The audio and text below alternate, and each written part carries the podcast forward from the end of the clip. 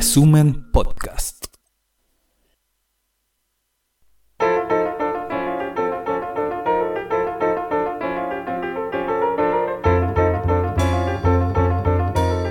Resumen.cl presenta La crónica de Ruperto Concha. En cualquier lugar y cualquier cultura del mundo entero, las palabras siguen siendo el cimiento absoluto de la comunicación humana. Desde el mero chismorreo de comadres, pasando por las promesas de los políticos y hasta las dramáticas precisiones de los hombres de ciencia, son las palabras las que logran transportar la carga misteriosa de los cerebros humanos. Bien usadas y apegadas a la realidad, las palabras son capaces de engendrar tremendos acontecimientos espirituales, políticos o de exploración de la gran realidad. Pero mal usadas, tendenciosas o falseadoras de la realidad, pueden tener efectos nefastos, incluyendo el efecto de que la gente vaya creyendo cada vez menos en las palabras. Y eso llega a resultar cómico a veces. Por ejemplo, ¿se ha fijado usted que en la mayoría de los medios de comunicación ya no se está hablando de muertos, sino de fallecidos? Es como si se creyera que la palabra morir y estar muerto fuesen, digamos, palabras groseras. ¿Sería grosero decir estoy muerto de sueño? ¿Sería lo correcto decir fallecí de sueño? Y la palabra desfallecer ya no significará desmayo, sino desmorir o sea, resucitar. En fin, recuerdo las clases de redacción periodística del profesor Abelardo Clariana en la Universidad de Chile. Cómo trataba de afinarnos el lenguaje para que fuese más certero. Pero lo que es penosamente malo en el decir noticioso se vuelve peor y más peligroso en el decir de las ciencias.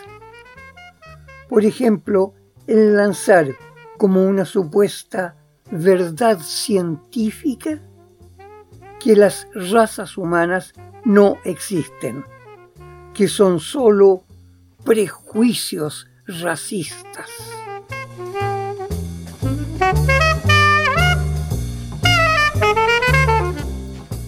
Se entiende la bronca contra la noción de raza después de la Segunda Guerra Mundial, que fue provocada en gran medida por los sueños nazis de una raza aria superior, rubiecita, inteligente, fortachona y la única verdaderamente humana, que debía gobernar al mundo entero, sometiendo a las demás razas que sólo eran subhumanas.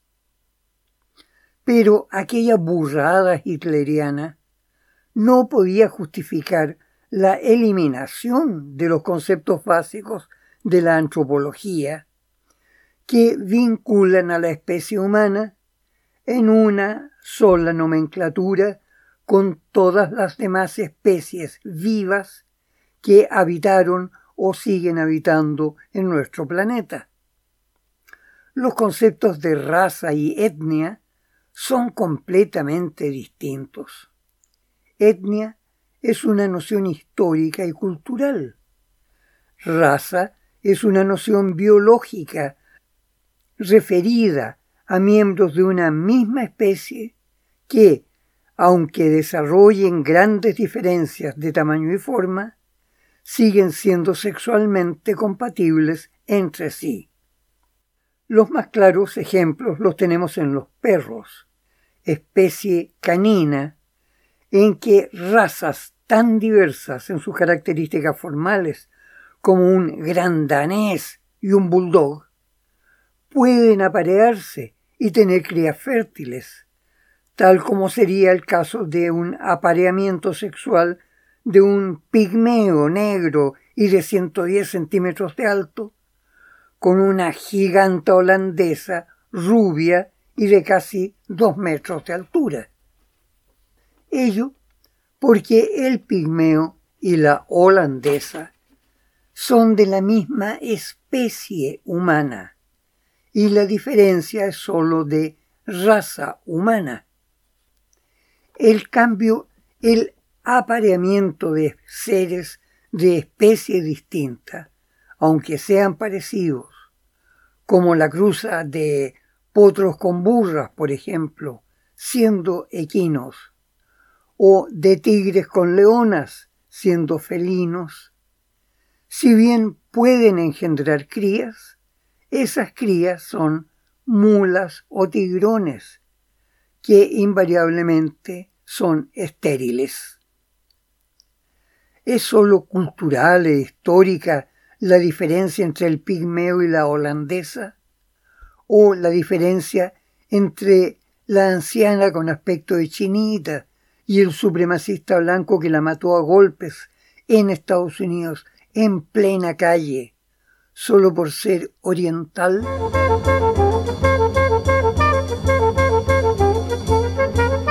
Los avances de las investigaciones paleoantropológicas muestran que los primeros humanoides, hace un millón quinientos mil años, ya utilizaban utensilios de piedra eficaces, aunque toscamente trabajados. Y los escasos fósiles hallados sugieren que su estatura no sobrepasaba un metro veinte. Oiga, ¿no es maravilloso que los descendientes de aquellos pequeños simios mutantes, erraundos y curiosos, hayan llegado hasta Indonesia y la China, sin dejar de evolucionar y sin perder ni un ápice de su curiosidad?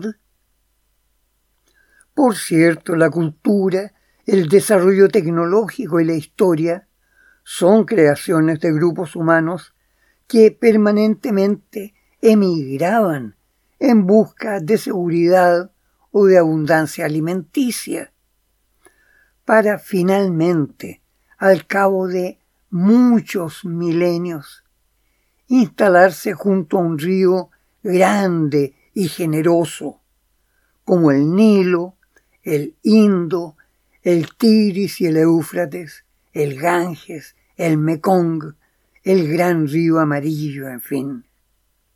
Y en esas migraciones, sin duda el desarrollo cultural puede haber llevado también a un desarrollo corporal, a nociones de belleza y elegancia, de lo que es bueno, lo justo y lo conveniente.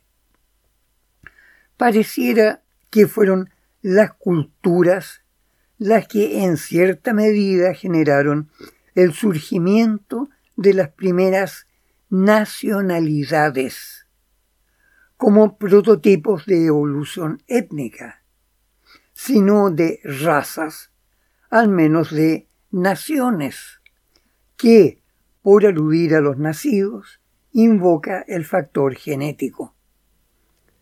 Y los miembros de una nación de algún modo se sienten hermanos y desarrollan una relación de confianza y solidaridad que sería imposible entre extranjeros.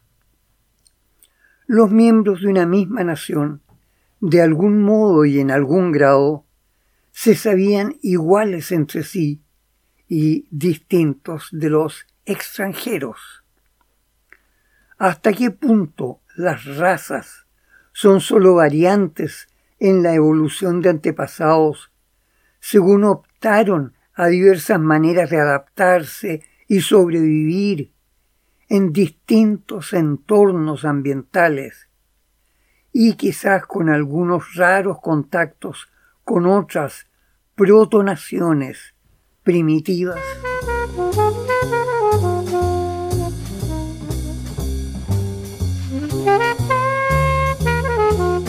Como fuere, aquellas pequeñas protonaciones sabían que siempre habían estado en peligro y seguirían estándolo. Y la única forma eficaz ante el peligro era la acción solidaria de todos. Todos eran necesarios. Por lo tanto, todos eran iguales. Pero además, dentro de esa igualdad esencial y muy amada, obviamente percibían que, además de iguales, eran también desiguales.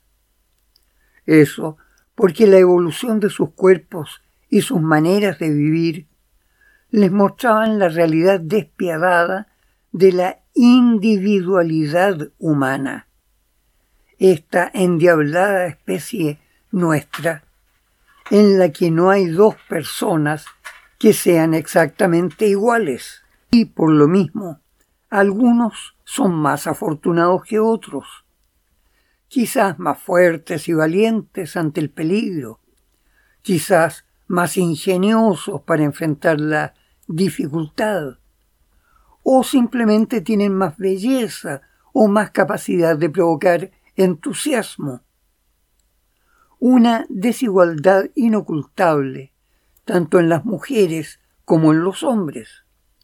Una desigualdad que podía a veces resultar un poco dolorosa. Pero, ¿quién podría querer que la linda mujer se volviera fea? ¿O que el valiente guerrero se pusiera cobarde para que todos fueran más iguales? Al final, pareciera que esas desigualdades fueron aceptadas incluso de buena gana. Y cada uno comenzó a buscar sus propias cualidades ventajosas.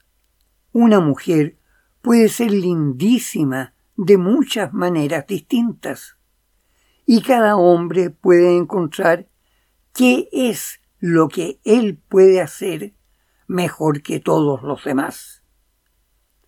Así, siglo tras siglo, esos pequeños extravagantes fueron mejorando su relación con una naturaleza que sólo pocas veces se les mostraba hostil y homicida. Se sabe que los encuentros entre grupos de esos protohumanos no eran enfrentamientos hostiles, sino de alegre curiosidad de hecho, las investigaciones paleoantropológicas revelan abundantes indicios de mixigenación, de mestizajes, incluso entre grupos muy distintos entre sí.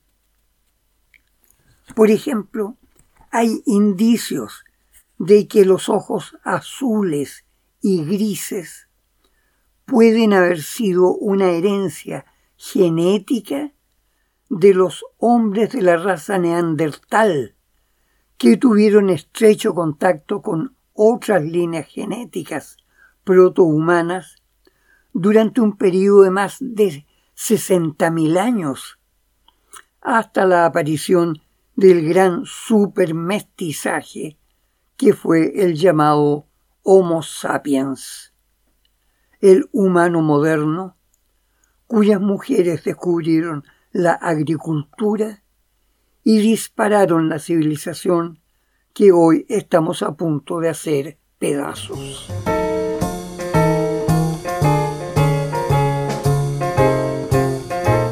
La civilización humana se basó en dos rasgos aparentemente incompatibles de nuestra especie, la igualdad y la desigualdad.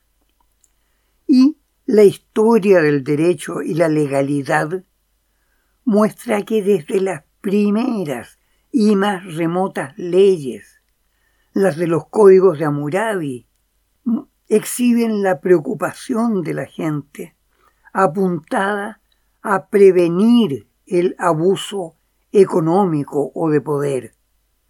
Por ejemplo, las acciones abusivas de los prestamistas ricos contra los deudores insolventes.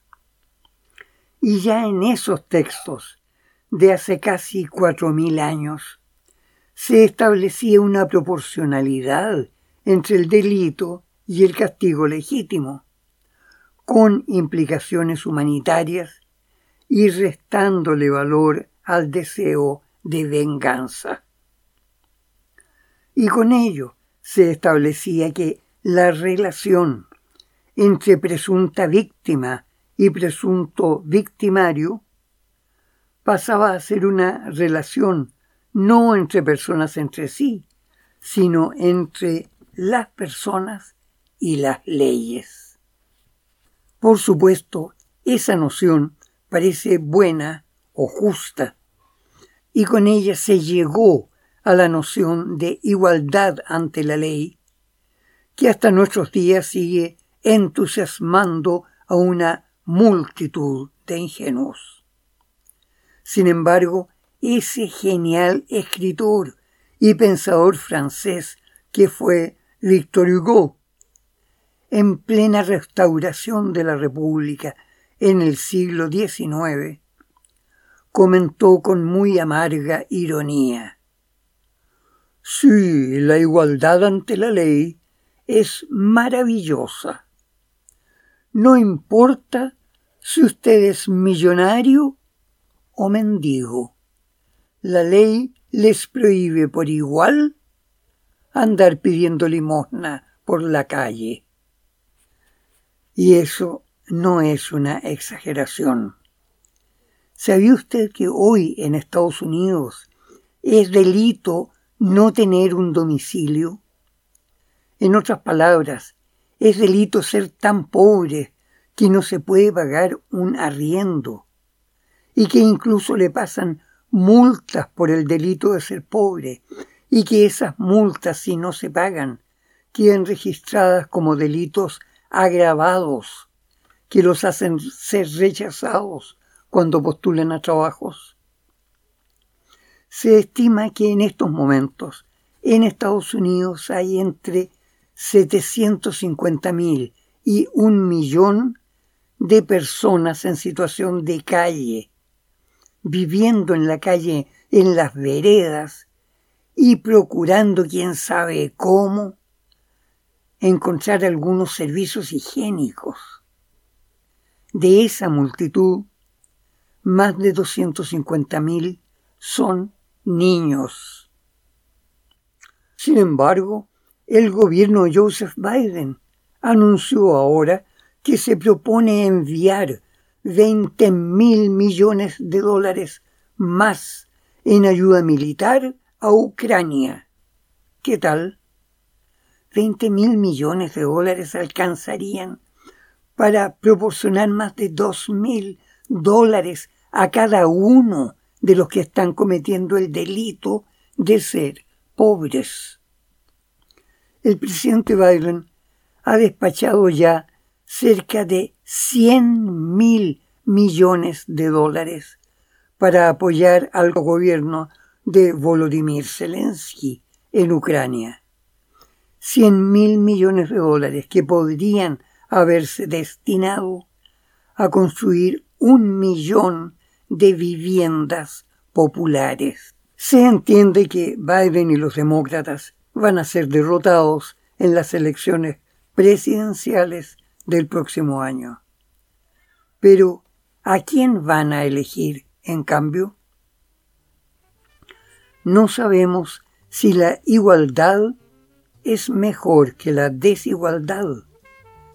Hasta quizás un poco de desigualdad haya sido el ingrediente secreto de un gobierno bueno, como el de Franklin Roosevelt, con su nuevo contrato social, el New Deal. Nuestros remotos antepasados sabían que es bueno eso de que no haya dos personas realmente iguales en el mundo. Eso siempre que cada uno pueda arreglárselas bien con su cuota de desigualdad.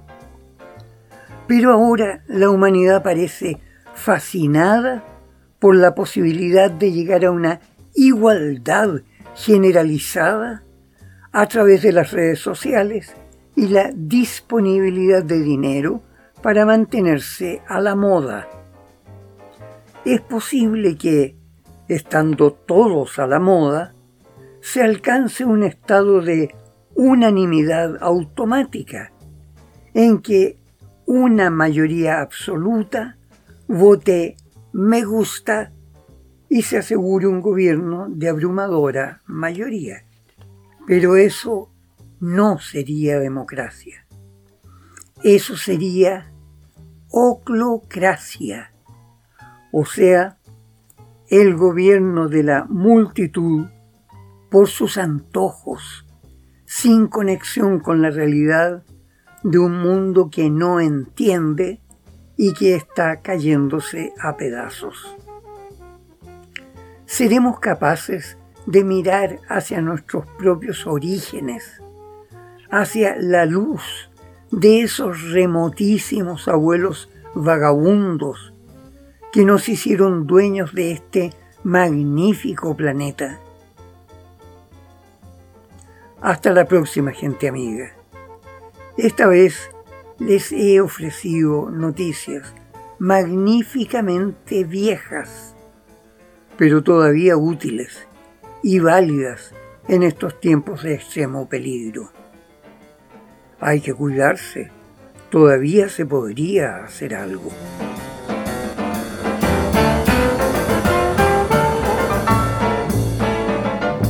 Esta fue la crónica de Ruperto Concha de esta semana. Revisa más contenido en nuestro sitio resumen.cl y síguenos en redes sociales.